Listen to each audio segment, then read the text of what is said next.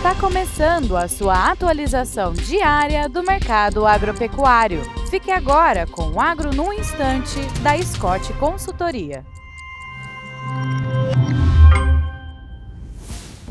Olá, estamos aqui para mais um Agro no Instante. Meu nome é Alcides Torres, eu sou engenheiro agrônomo e analista de mercado da Scott Consultoria. E o papo de hoje é a produção de milho, como deverá ser a produção de milho nessa próxima temporada, nessa próxima safra. A expectativa é que a produção total, considerando primeira, segunda e a terceira safra, seja de 119 milhões e 800 mil toneladas. Esse número representa uma retração de 9,1 1% em relação à safra 22 23. É, essa queda da produção também vem de acordo com a queda da quantidade de área semeada, né? Os preços da soja melhores do que o preço do milho provocaram uma concorrência entre essas duas culturas em detrimento da semeadura de milho. É isso aí.